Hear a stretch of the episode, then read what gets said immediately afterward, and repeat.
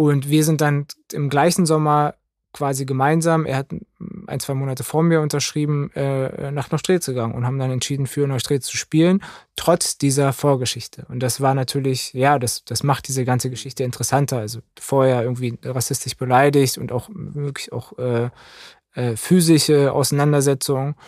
Und äh, so dass die Polizei auch kam und ein paar Jahre später entscheidest du dich halt für diesen Verein zu spielen dann, der eigentlich dann für dich immer so dieser Ort der Nazis war.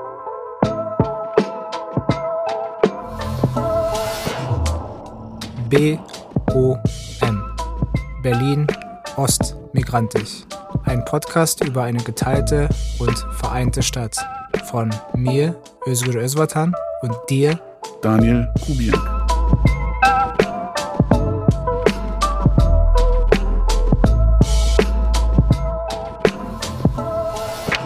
Herzlich willkommen zur dritten Folge von BOM Berlin Ost Migrantisch. In diesem Podcast erzählen wir uns eigentlich Geschichten aus und über Berlin. In dieser Folge wird es viel um Fußball gehen und auch viel um Fußball außerhalb Berlins, im Umland. Da, wo rassistische Erfahrungen durchaus Alltag waren, aber da, wo auch Perspektivwechsel eingenommen werden konnten. Da wir eben glauben, dass jede Geschichte es wert ist, erzählt zu werden und diese Geschichten eben auch zu unserer Geschichte dazugehören, soll in dieser Folge vor allen Dingen Fußball Zugehörigkeit und Rassismus das Thema sein. Und wie immer der Hinweis, wir haben alle Geschichten einmal im Podcast-Studio aufgenommen und schneiden für jede Folge einzelne Abschnitte heraus. Jetzt geht's los. Okay, also wir haben jetzt ganz viel über Kindheit und, und unsere Eltern gesprochen und über unsere Schulzeit gesprochen. Und wir sind auch immer wieder ein bisschen dazu gekommen, was wir so sonst außerhalb von Schule und Eltern gemacht haben. Aber vielleicht können wir noch mal ein bisschen jetzt hier in Folge drei so ein bisschen genauer drauf eingehen, äh, was wir so neben Schule und äh, Aufwachsen gemacht haben. Und zumindest bei dir spielt ja Fußball eine ganz große Rolle. Wir haben gerade äh, oft, oft auf dem Mikro darüber gestritten, ob das jetzt Freizeit oder Beruf ist. Also bei dir ist aus Freizeit Beruf geworden, so kann man es eigentlich beschreiben.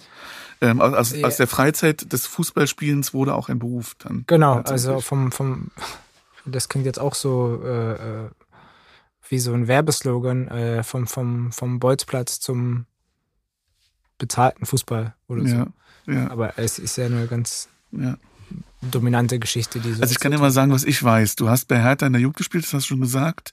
Ähm, hast da auch in einer Generation gespielt, wo man viele deiner damaligen MitspielerInnen, äh, Mitspieler, Mitspieler. keine MitspielerInnen, also, äh, ganz am Anfang vielleicht, aber. Kann ja, also, äh, kann ja sein, dass sich einige noch anders entscheiden. ja. Also viele deiner Mitspieler auch später ähm, Weltmeister wurden und sowas. Ähm, weiß ich jetzt nicht, ob du direkt mit, mit äh, Jerome Boateng gespielt hast, aber ähm, Nein, er ist ein paar Jahre jünger als ja. ich. Ich habe ihn immer spielen sehen nach unseren Spielen. Ähm, beim DFB war ich äh, mit äh, Lukas Podolski, Mario Gomez. Ähm, das, also, das sind die, die dann auch Weltmeister geworden sind. Wenn, war, Gomez? Gomez nicht mehr, ne? Ja, ich, der hat sich doch immer, naja, gut. Ja. Da fällt mir gerade so ein Zitat von, äh, äh, wer war das damals? Äh, egal.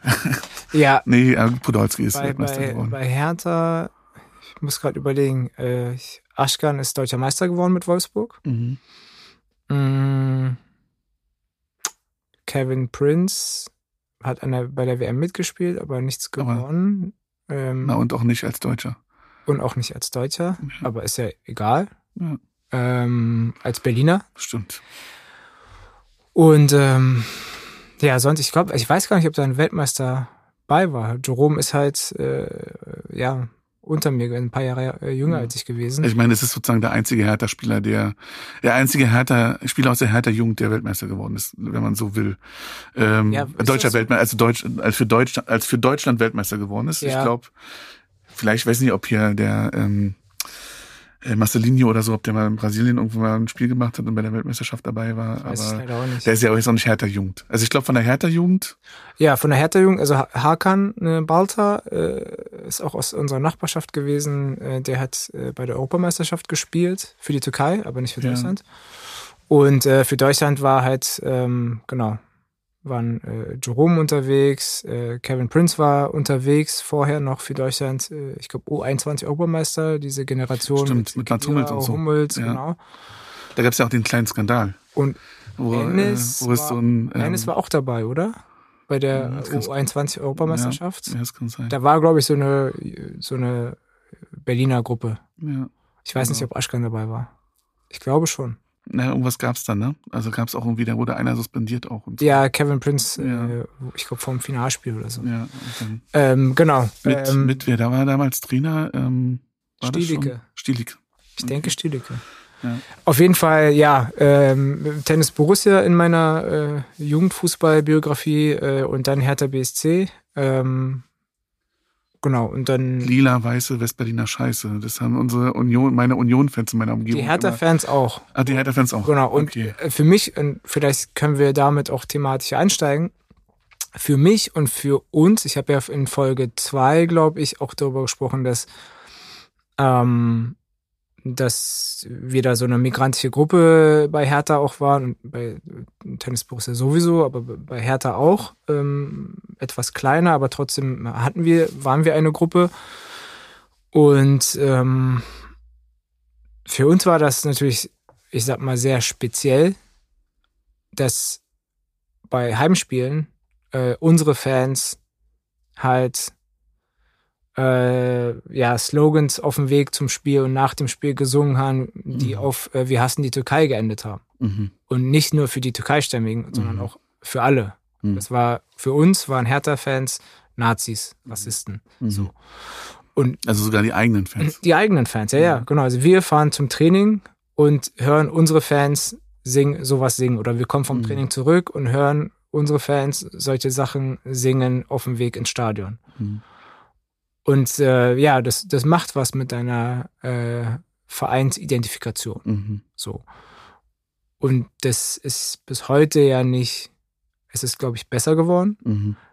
Aber ich würde nicht sagen, dass das komplett ver Ich kann mich, verändert wurde oder auch wirklich Ja. klar der Verein sich auch nochmal richtig klar positioniert hat und auch, ähm, also wenn ich das mit Eintracht Frankfurt vergleiche, da sehe ich halt einen, äh, einen Präsidenten, der ganz klar ist äh, in seiner Positionierung und dem dann auch egal ist wahrscheinlich, dass dann vielleicht weniger Fans kommen. Mhm. Ähm, aber also ich, ich kann mich, offensiv, progressiv Ja. versucht. ich kann mich erinnern, ich war mal bei einem DFB-Pokalspiel, wo Hertha 2 gegen Schalke gespielt hat. Ähm, als Zuschauer. Mhm. Es gibt keine, es gibt keine, keine spielende Geschichte, ab, ab, nach, nachdem ich 14 war. Ähm, ich habe nie, ich habe nie irgendein Punktspiel gespielt. Ich habe ein Punktspiel gespielt mit sechs. Äh, ein, oder nee, ich glaube, ich hab in, ich bin auf den Ball getreten ähm, und der Ball ist weggerollt. Ich bin auf den Hinterkopf gefallen und habe gesagt, ich spiele wieder Fußball und danach hatten wir unser erstes Punktspiel. Also ich hatte noch nie ein Spiel. Aber ähm, als Fan war ich bei Schalke, Schalke gegen Hertha und da haben die Hertha-Fans Gerald Asamoah rassistisch beleidigt die ganze Zeit. Und die Schalke-Fans, und das war das erste Mal, dass ich im Stadion gehört habe, dass, Mhm. dass der gesamte Fanblock, und in dem Fall die Schalke-Fans, Nazis rausgerufen haben. Mhm. Und das war so zwei, also es war während des Studiums, also so, zwei, so 2000er Jahre. Ja. Ähm, und da war das auf jeden Fall bei Hertha-Fans noch so. Ich habe das Gefühl, dass wenn man jetzt ins Stadion geht, ähm, dass sich da schon ein bisschen was verändert hat. ja, das glaube Also ich auch. in der Kurve so, aber dass da auch, also auch das Hertha-Publikum ein diverses Publikum ist. Mhm. Wenn ich das jetzt mit Union vergleiche oder so. Ja, Ähm, ich glaube auch, dass sich das, äh, dass das vielfältiger geworden ist. Ich weiß nicht, ob wie das mit den Ultras ist, Mhm. äh, wie sie, wie sich da, wie da Veränderungen ähm, eingetreten sind.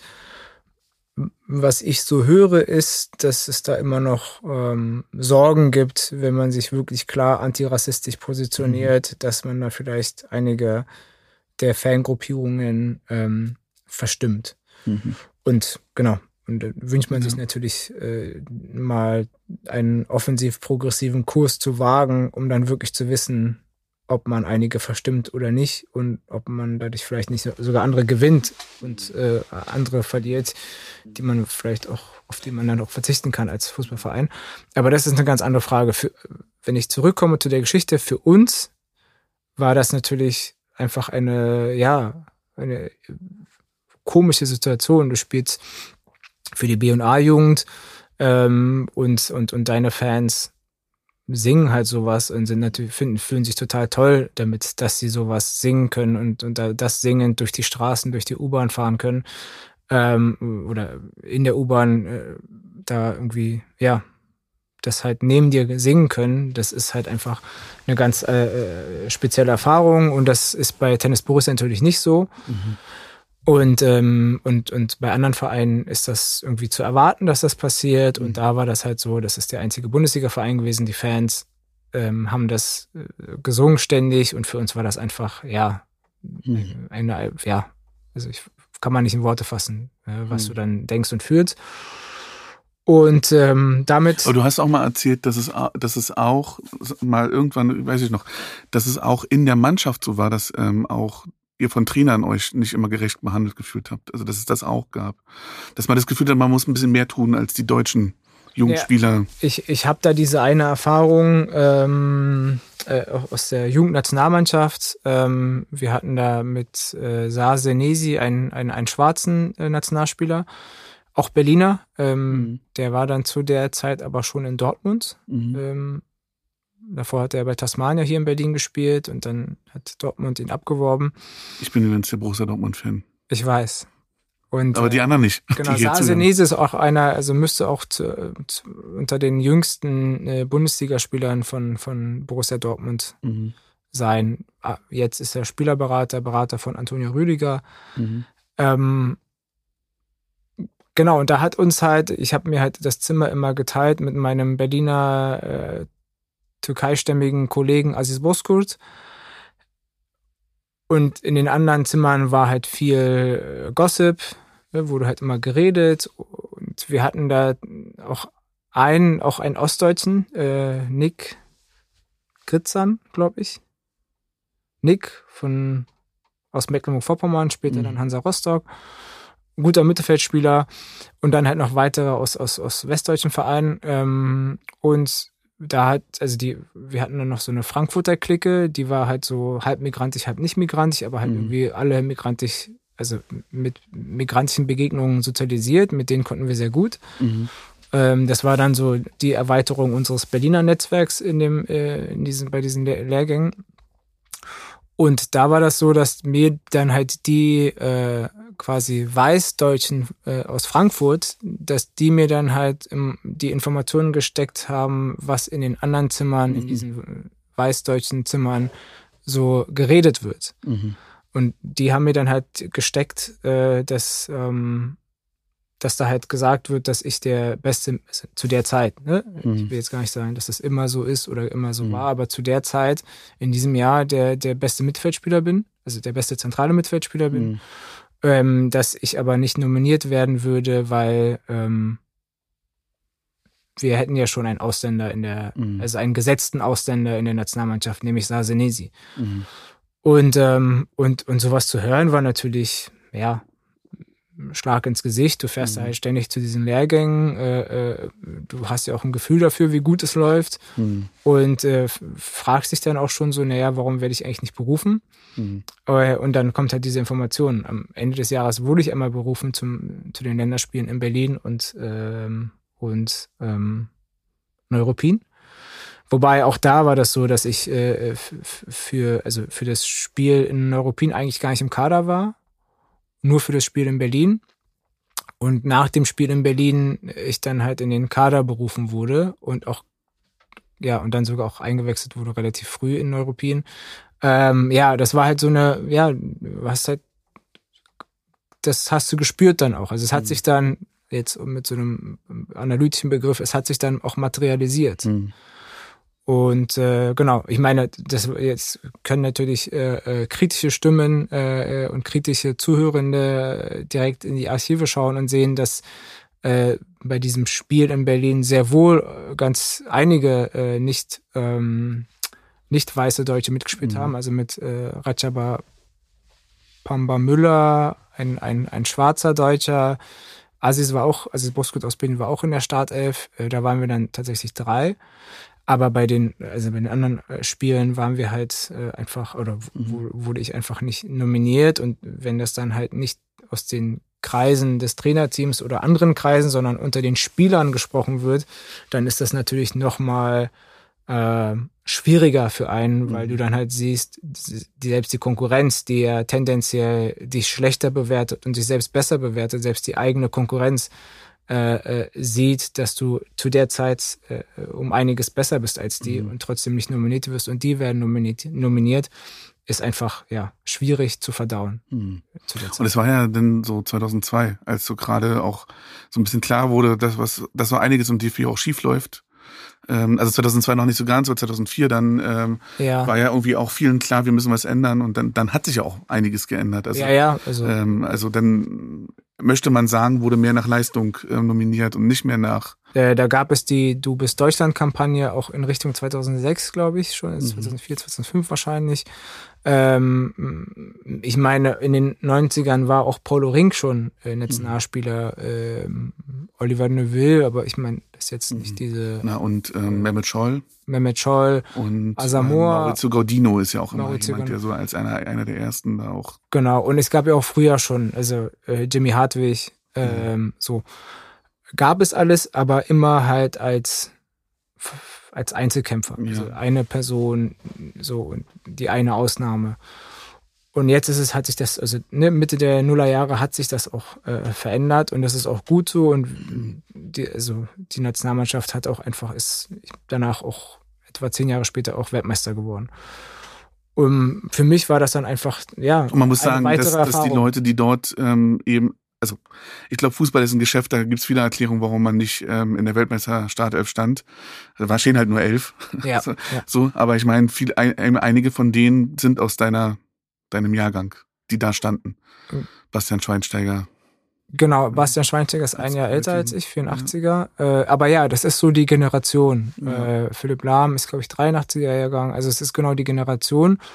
Und ähm, ja, es ist äh, interessanterweise, wir waren in Berlin eine, eine wir hatten eine sehr äh, erfolgreiche Gruppe, ein erfolgreiches Team. Wir haben mhm. äh, auch, also bei diesen Länderturnieren in Duisburg, das haben wir einmal gewonnen, einmal sind wir, glaube ich, Zweiter und dann Vierter gewonnen. Also wir waren immer irgendwie top. Ähm, aber aus diesem Jahrgang selbst, aus dieser Gruppe, aus dieser Auswahlmannschaft äh, Berlin, ähm, hat es dann eigentlich keiner bis nach ganz oben geschafft. Mhm. Ähm, und aus den benachbarten Jahrgängen aber schon, also 86er Jahrgang, wie gesagt, Aschkan äh, deutscher Meister mit Wolfsburg, ähm, ganz tolle Karriere hingelegt. Ähm, 84er, 83er, ähm, auch und dann halt 87er, 88er, 89er, da sind halt ganz viele ganz erfolgreiche mhm. Patrick Ebert, ähm, Kevin Prince Boateng, Jerome Boateng und einige, Seat Salihovic, 84er Jahrgang, mhm. Kapitän in Hoffenheim auch der bosnischen Nationalmannschaft, wenn mich nicht alles täuscht.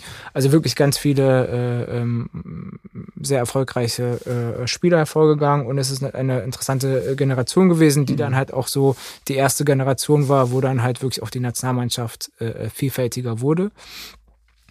Ähm, und das ist schön zu beobachten, also so retrospektiv total spannend. Mhm. Äh, in der Zeit natürlich, ja, schwierig. Mhm. Ähm, mhm. einfach, ja. Und du hast ja dann auch äh, äh, einen Aspekt davon auch zu deinem Promotionsthema gemacht. Vielleicht können wir ganz kurz darüber reden, ähm, weil du dich mit Özil, mit dem mit dem Diskurs um Özil und Gündogan. Ähm, nee, Schein, genau. Äh, ja, Sch Schein. Mit Gündogan auch. Äh, äh, nee, Schein, nee, okay. Nee, Gündogan äh, war dann, Gündogan. Aber da hast du dann mal so Interviews nochmal gegeben, als die Özil Gündogan Situation ja. war. Aber ja, äh, Özil, der sich, der für Deutschland gespielt hat, ähm, auch Weltmeister geworden ist, und Schein, der sich für die Türkei entschieden hat. Mhm. Und für mich als BVB-Fan immer noch einer der, äh, also einer der äh, also es ist immer noch ein Trauma, dass er gegangen ist nach Real Madrid und sich da nicht, sich da nicht durchsetzen konnte und auch leider nicht besser geworden ist, weil er immer noch einer meiner Lieblingsspieler beim BVB war. Und das hast du dann zu deinem Promotionsthema gemacht und hast dich damit auseinandergesetzt, wie Zugehörigkeit auch über, über Fußballdiskurse quasi verhandelt wird. Genau, das ist ein Teil meiner äh, Dissertation gewesen. Und da war halt die Frage, wie kommt es eigentlich, dass dann halt ähm, ja bei, bei Özil das nicht abgenommen wird, obwohl er sich für Deutschland entschieden hat. Wie kommt es, äh, ähm, dass diese Entscheidung von Shahin ähm, hinterfragt wurde und ähm, ja, also egal, so ein bisschen das Gefühl, egal wie die sich entscheiden, die entscheiden sich falsch. Mhm. Der eine für Deutschland wird dann aber halt mhm. äh, immer schlechter bewertet. Äh, irgendwie alles, was er macht, ist irgendwie immer ein Dorn im Auge, seine Körpersprache und äh, mhm. also er hat halt unglaublich gute Statistiken mhm. und trotzdem äh, wird halt irgendwie alles, was er macht, durch den Kakao gezogen. So. Das finde ich auch nochmal ganz interessant, weil ich musste, also wo, wo du es gerade sagst, an Toni Kroos denken, mhm. der, der einzige, der einzige Mensch, der in der DDR geboren ist, der jemals Fußballweltmeister wurde, mhm. ist. Ja. Und dem ist ja genau das Gleiche auch, äh, ja. als ohne das, also ich glaube, da kann, kann man jetzt, das kann man jetzt, aber es ist auch interessant, weil er hat ja auch diese Körpersprache und die wird auch vorgeworfen, er würde nicht Lieder, genug Lieder sein und sowas alles. Genau. Und wenn man sich die Statistiken anguckt, ist es einfach der, einer der besten deutschen Fußballer aller Zeiten. Ja, und, und also der, genau, der, der, der, die, also die erfüllen halt irgendwie nicht die Norm. So ja. würde man jetzt aus einer ja. analytischen Perspektive sagen. Die, ja. die, erfüllen irgendwie nicht die Norm. Und, ähm, und wenn man sich aber dann halt nüchtern mit den Statistiken beschäftigt, dann muss man halt feststellen, naja, irgendwie erfüllen sie sogar mehr als die Norm. Also ähm, bei, bei Kroos äh, dieses, ja, hier ständiges äh, Quergespiele und dann schaust du die Statistiken an, wie viel Raum er gewinnt äh, äh, durch sein Spiel, durch seine Pässe.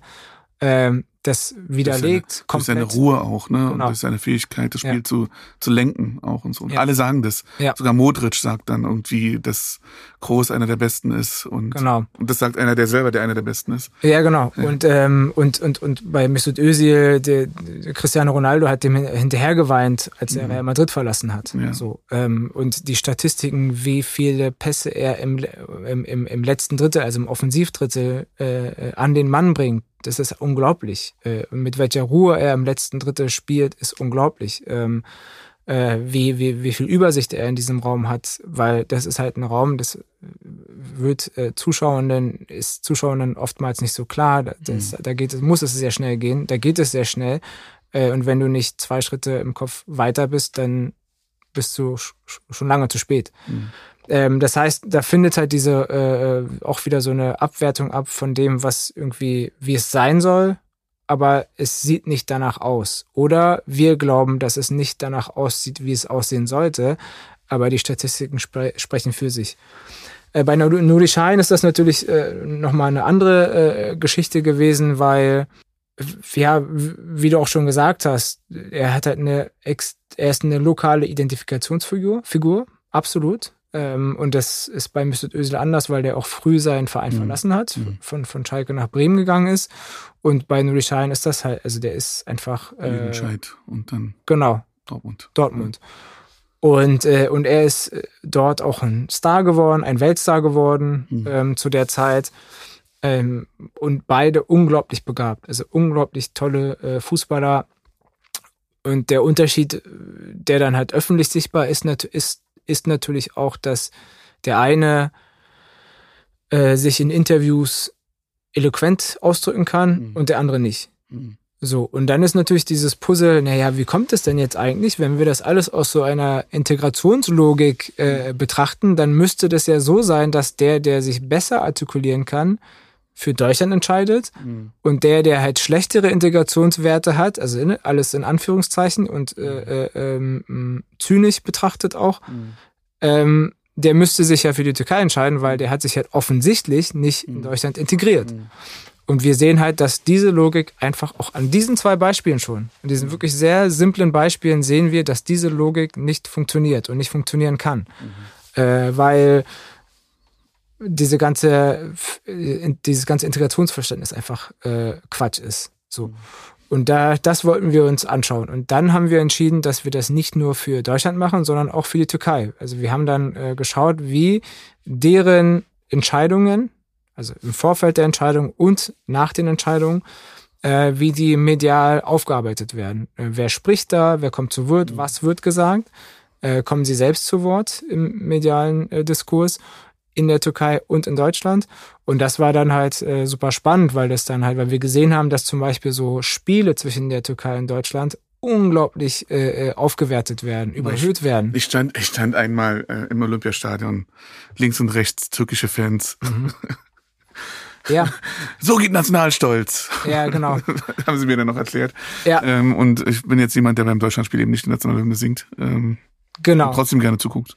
Genau. Ja. Und, ähm, und äh, das war dann halt, also sie haben ja dann auch hier in Berlin im Olympiastadion das Spiel gehabt, äh, wo Özil auch ausgebucht wurde von den mhm. Türkeistämmigen und so weiter. Aber die Berichterstattung im Vorfeld, danach, die ist unglaublich überhöht. Mhm. Dann kommen eben diese Fragen, ja, aber äh, so, sag mal jetzt, bist du mehr Deutsch oder bist du mehr mhm. Türkisch? Irgendwie so.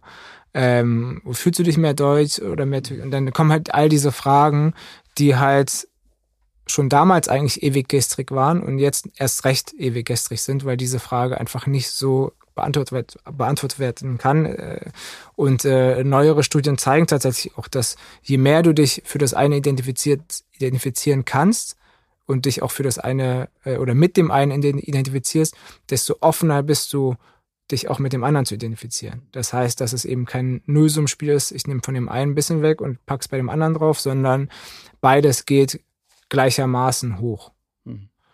Und äh, das haben wir dann auch so ein bisschen zeigen können und auch den Wunsch von den Spielern, äh, der dann, den die dann geäußert haben, im, im, in, wenn sie gefragt wurden, dass sie am liebsten für beide spielen würden. Hm. Und das bestätigt das dann auch. Hm. Ja. Und dann, äh, genau, und jetzt zurück zu deiner eigenen Karriere. Mhm. Ähm, du hast dann Geld verdient äh, in der zweiten Liga in der Türkei. Ich weiß jetzt nicht, wie der Verein hieß. Ja, ich war, also viel später erst, von, von 23 bis 25 war ich in der Türkei zwei Jahre. Drei, drei, 13 bis 15? Nee, ja, 23 um, bis 25. Alter, dein Alter. Vom Alter her, okay, genau, ja. genau, genau. Ähm, und und dann hast vorher, du bei BFC Dynamo gespielt, bei, genau. beim, bei Neustrelitz, ich glaube in Neustrelitz. Vorher schon, deswegen, da genau, würde ich vorher in Neustrelitz. Vorher in Neustrelitz. Vier Jahre oder so auch, glaube ich, ne? Oder lange. Insgesamt, also, glaube ich, drei ja. oder vier Jahre. Ja. Ähm, also von, von Hertha BSC genau. wo du schon von den eigenen Fans beleidigt wurdest, nach Neustrelitz. Das wird noch interessanter. Ich habe in der, äh, habe dann mein erstes Männerjahr bei SV Jeschilut gespielt in Berlin. Mhm.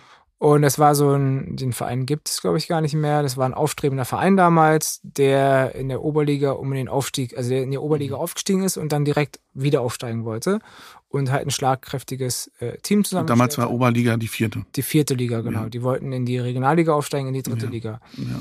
Und ähm, die Konkurrenz war in Babelsberg damals äh, und äh, Hertha Amateure.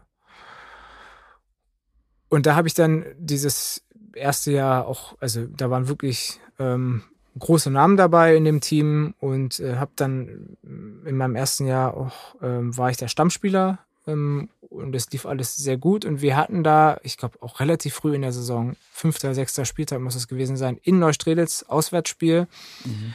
Ähm, und da halt so einen äh, rassistischen Vorfall, mhm. so dass dann auch am Ende die Polizei kommen musste und so weiter. Ähm, und zwei Jahre oder drei Jahre später habe ich mich dann entschieden, mhm. für diesen Spielverein zu spielen. Ähm, und das war, und das, ich war nicht der einzige Türkeistämmige, mhm. ein anderer äh, äh, Mitspieler, äh, Ersan Palatan, der jetzt auch äh, bis vor drei Wochen Trainer bei Kickers Offenbach war, mhm. ähm, der war auch in dem Team, also und er war halt, er ist älter als ich, äh, einige Jahre. Und wir sind dann im gleichen Sommer quasi gemeinsam, er hat ein, zwei Monate vor mir unterschrieben, äh, nach Neustrelitz gegangen und haben dann entschieden, für Neustrelitz zu spielen, trotz dieser Vorgeschichte. Und das war natürlich, ja, das, das macht diese ganze mhm. Geschichte mhm. interessanter. Also vorher irgendwie rassistisch beleidigt und auch wirklich auch äh, äh, physische Auseinandersetzungen und äh, so dass die Polizei auch kam und ein paar Jahre später entscheidest du dich halt für diesen mhm. Verein zu spielen dann, der eigentlich dann für dich immer so dieser Ort der Nazis war quasi. Und ihr seid aber immer hingefahren, ne? Ihr seid nicht dahin gezogen. Wir sind nicht, also wir, wir sind nicht hingezogen. Wir hatten da eine, sowas wie so eine WG, mhm. wo einer fest gewohnt hat. Mhm. Und die Wohnung war aber größer, wo wir dann halt eine Wohnung hatten, wo wir immer bleiben konnten. Aber wir sind 90 Prozent gependelt. Auto oder Zug? Zug. Mit der Regionalbahn. Mhm. RE5. Hm? RE5, RE5 Oranienburg, Fürstenberg, Neustrelitz. Gransee vorher noch. Gransee. Gransee, Fürstenberg, mhm. Neustrelitz. Mhm. Und das äh, alles Orte, die ich, äh, die glaube ich sehr stark verbunden sind in, in Ostdeutschland mit unsicheren Räumen. G genau, gerade Fürstenberg. Ja. Ähm, aber ja, und äh, auch Neustrelitz. Und natürlich ist es dann so, die, die, die klassische Erfahrung, die du machst, ist natürlich, dass du die Ausnahme bist und ähm, und dennoch bist, ist es halt eine wichtige Begegnung. Also Ausnahme im Sinne von, du bist ja einer von den Guten? Ja, genau. Ja. genau. Du bist, du bist ja nicht so wie die anderen. Du bist ja nicht so wie die anderen und so. Dennoch ist es ein wichtiger, eine wichtige Begegnung, mhm. ähm, weil ja, irgendwann häufen sich denn diese positiven Begegnungen und äh, ja, genau. Und es war einfach eine gute Zeit, äh, die ich da auch hatte und auch eine, ja, natürlich eine interessante Zeit. Also äh, die, die Fans mochten mich auch sehr, da gab es auch guten Austausch und ich meine, für den Verein war das, wir hatten auch eine Gruppe, die aus Neubrandenburg kam, das heißt, in die Richtung hat es dann auch gestrahlt. Für mich war das sehr bereichernd. Hat es, den, hat es deinen Blick auf den Osten verändert? Hattest du vorher einen anderen Blick auf Ostdeutschland, also auf ja, hat es was verändert? Ja, absolut. Also ja. ich kann auch, äh, also einerseits durch meine Begegnungen mhm. äh, äh, mit diesen Räumen und auch ähm, wirklich so real zu sehen, wie ähm, ja, also wie, wie marode ähm, mhm. Orte äh, gewirtschaftet werden können und was das alles also für eine Auswirkung hat, weil wenn du dann vom Bahnhof zum, zum ins Stadion fährst in Neustrelitz, da kommst du halt wirklich, also fährst du durch die Innenstadt.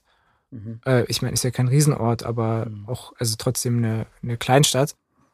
Und ich weiß nicht, ist es eine Kleinstadt? Ich glaube schon. 20.000 Einwohner, ja, Kleinstadt. Ja.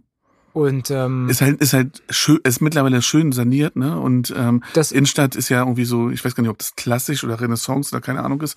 Also es ist ja ist ja wirklich eine schöne Stadt. Genau, ähm, aber in der Innenstadt war trotzdem waren ganz ja. viele marode Häuser. Ja. Ich weiß nicht, wie das heute ist, aber es waren ganz viele ja, marode Häuser.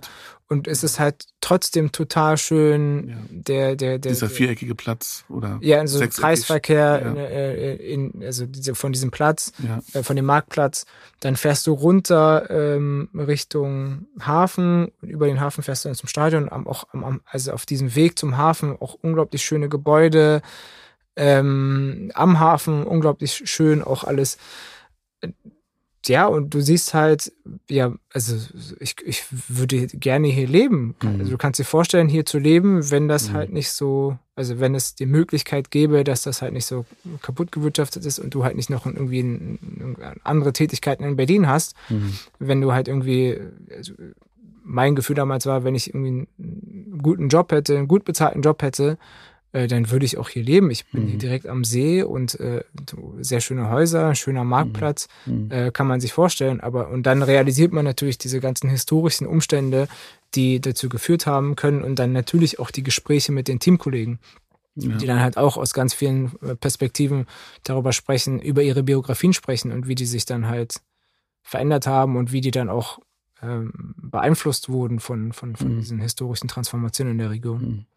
Also weil ich habe ne, also meine Freizeit eben viel in Berlin verbracht, aber auch sehr sehr viel in diesen ostdeutschen ländlichen Regionen. Ich habe ähm, vier Jahre lang in Folge ähm, als Ferienlagerbetreuer in Werder gearbeitet, Petzo, Petzo, ein kleiner Ort bei Werder. Ähm, meine Großeltern kommen aus der Prignitz, ich war da sehr viel. Ich habe ein Praktikum bei der Märkischen Allgemein gemacht in Küritz.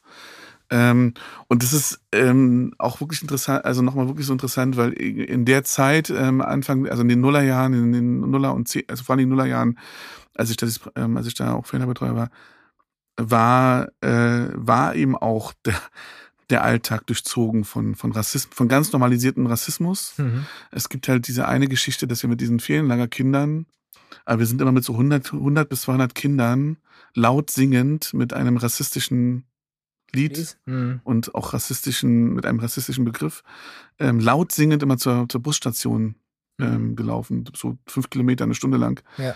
Ähm, und, und also nach Werder dann und dann, dann eben nach Potsdam gefahren.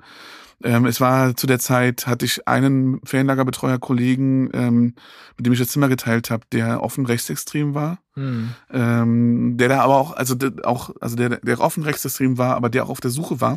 Mhm. Also der auch, ähm, wo, wo, ne, das ist diese ganze Geschichte von irgendwie ähm, schwieriges Elternhaus. Er ist auf der Suche, lebt, ähm, lebt in einem kleinen Dorf bei Rathenow und hat irgendwie in dieser Nazi-Ideologie irgendwie was gefunden. Mhm.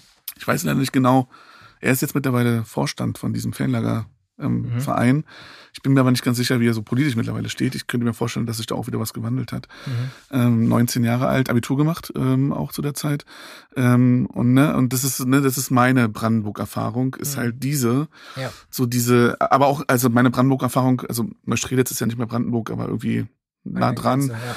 Und ähm, aber auch ganz, ganz viel ähm, schöne, einfach schöne Erfahrungen so ähm, in Brandenburg und und ähm, und eben das, was man ja, was mir ja nicht bewusst war zu der Zeit, also nicht wirklich oder was was ich immer so im Hinterkopf hatte, aber jetzt auch nicht ständig nach darüber nachgedacht habe ich konnte mich in diesem Raum die ganze Zeit wirklich relativ sicher bewegen. Ja. Es, ist, es gibt ein bis zwei Situationen, in denen meine langen Haare irgendwie mal für Probleme oder für, für einen Spruch sorgten. Mhm. Aber es gab keine Gewalt, die ich erfahren habe. Und das, ne, mit diesem ganzen Baseballschlägerjahre-Thema, ähm, ich habe keine eigenen Erfahrungen, ich, aber ich weiß sozusagen, über was wir da reden.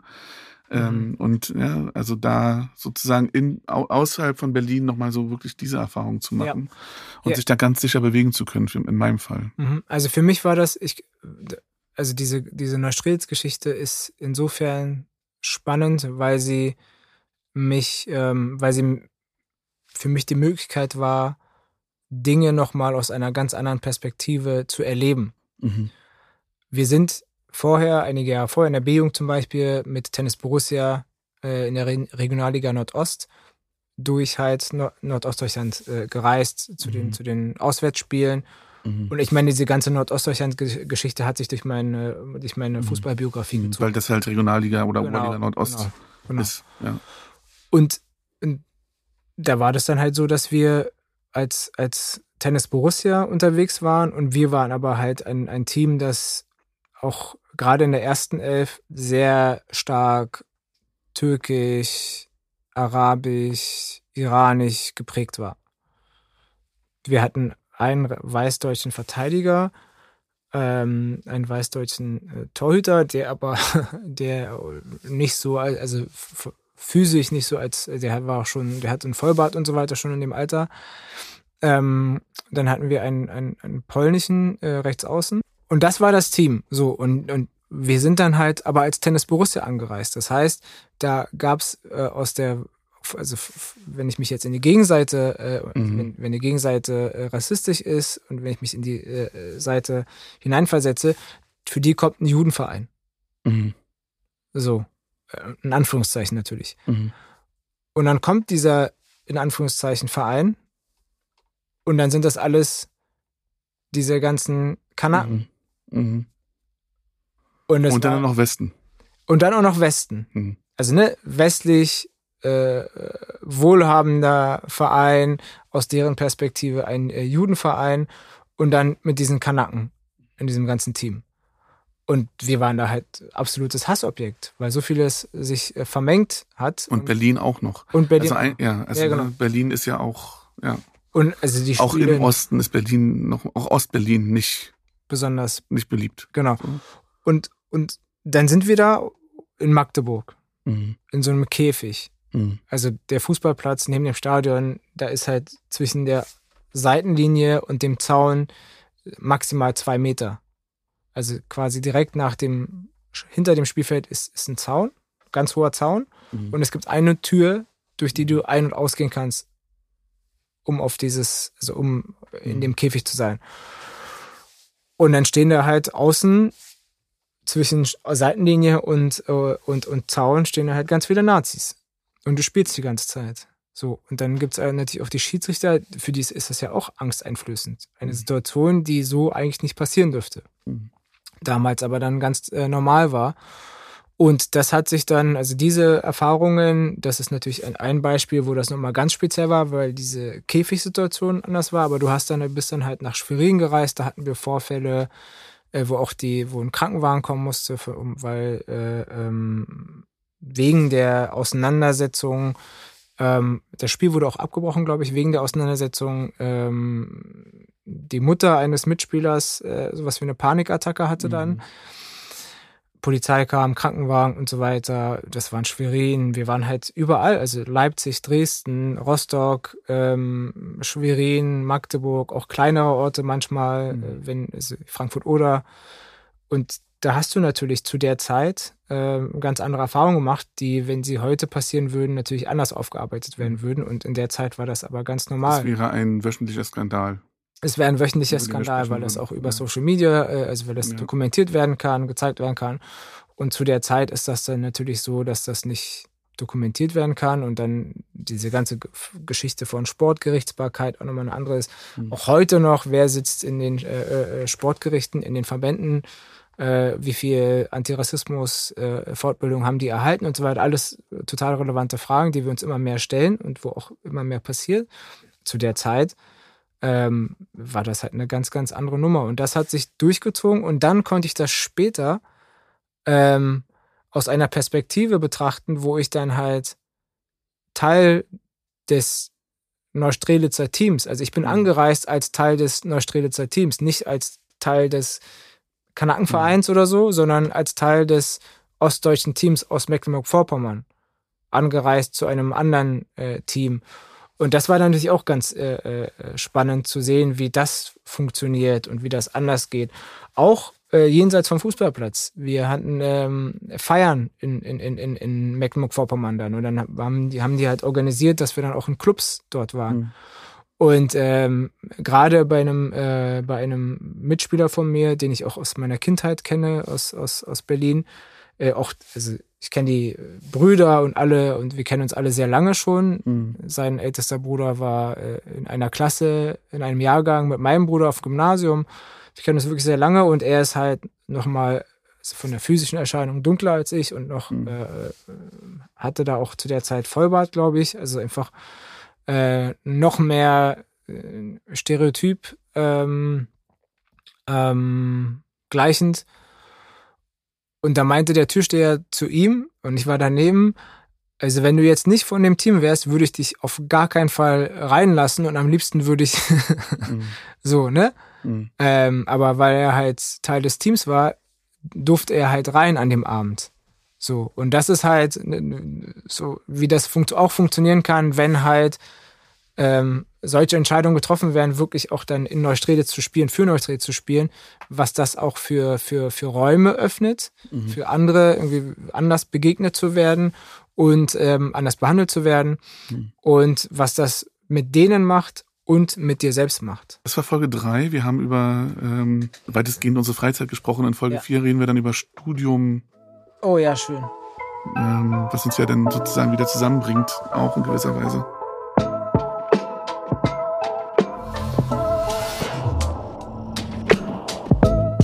Das war BOM.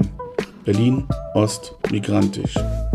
Redaktion und Idee von Özgür Özvatan und Daniel Kubiak. Für den Schnitt verantwortlich Daniel Kubiak.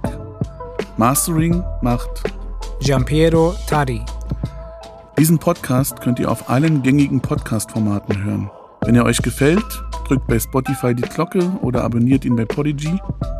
Weitere Infos findet ihr beim BIM, dem Berliner Institut für empirische Integrations- und Migrationsforschung an der Humboldt-Universität www.bim.hu-berlin.de. Wir danken dem Tonstudio des CMS an der Humboldt-Universität für die technische Unterstützung.